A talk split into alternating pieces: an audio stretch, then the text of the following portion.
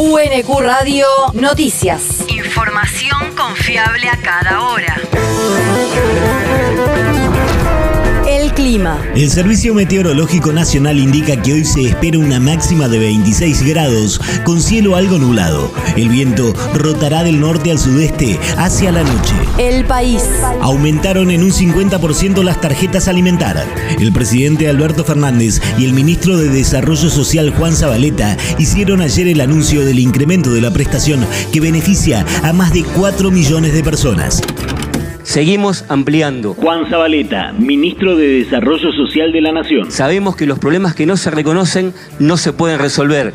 Y ese es el caminito que todos los días, con mucha firmeza, con mucha firmeza, sin ninguna amenaza, pero con mucha firmeza, hace que estemos al lado de cada argentino y de cada argentina que así lo necesita. Los nuevos montos quedarán en 9 mil pesos para las familias con un hijo o hija menor de 14 años y para quienes perciban la asignación por embarazo, en 13.500 para las que tengan dos y 18 mil pesos para las familias con más de dos hijos o hijas. El incremento que se cobrará en los primeros días de mayo corresponde al pago de abril y se acreditará en las tarjetas del programa. La región. El barbijo será optativo en la provincia de Buenos Aires desde hoy.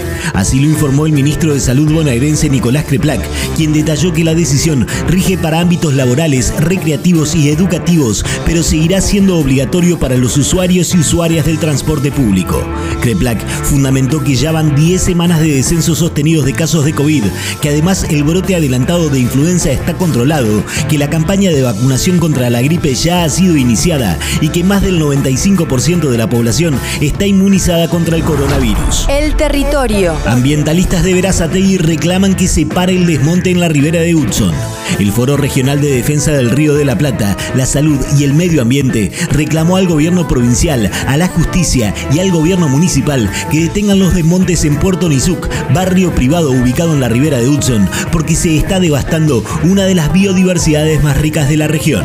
Según lo expresado en un comunicado, el foro presentó recurso de amparo para que se detuviera el desmonte que se produce en el barrio privado Puerto Nizuc, más conocido como Puerto Trinidad, pero que la justicia continúa dilatando resoluciones mientras que avanza el desmonte en la zona ribereña. El mundo. Denuncian que el Pentágono controla 60 laboratorios biológicos en fronteras de Rusia y China. La denuncia corrió por cuenta del jefe de las tropas de protección radiológica, química y biológica de Rusia, Igor Kirilov, quien ayer compareció ante el Consejo de Seguridad de Naciones Unidas. Con el apoyo de datos de la Cancillería china, el funcionario ruso agregó que Washington controla al menos 336 laboratorios fuera de su territorio nacional en los que se desarrollan sustancias patógenas transmisibles. El militar afirmó que Estados Unidos aprovecha los vacíos de la legislación internacional para aumentar su capacidad y presencia biológico-militar fuera de sus fronteras. La universidad. Octavo Congreso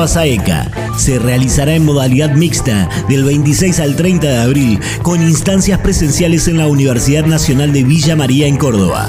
El Congreso ASAECA busca consolidar el campo de los estudios sobre cine y audiovisual en la Argentina, propiciando la puesta en común y el debate de las investigaciones generadas a nivel nacional e internacional para configurar nuevas agendas de diálogos. La especialización y la maestría en comunicación digital audiovisual de la Universidad Nacional de Quilmes invita a participar de Pantalla ASAECA, un espacio de presentación de trabajos de grado y o posgrado de las instituciones que participan de la asociación de manera libre y gratuita. El deporte. La justicia decidió que AFA intervenga la Liga Profesional del Fútbol Argentino y convoque a nuevas elecciones.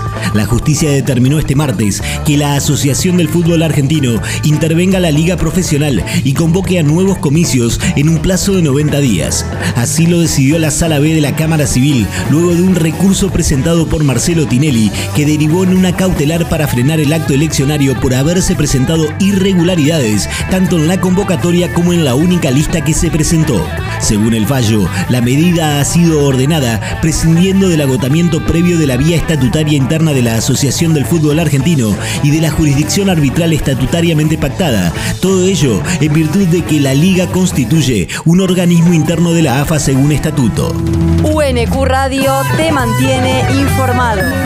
Información confiable a cada hora. UNQ Radio, la radio pública.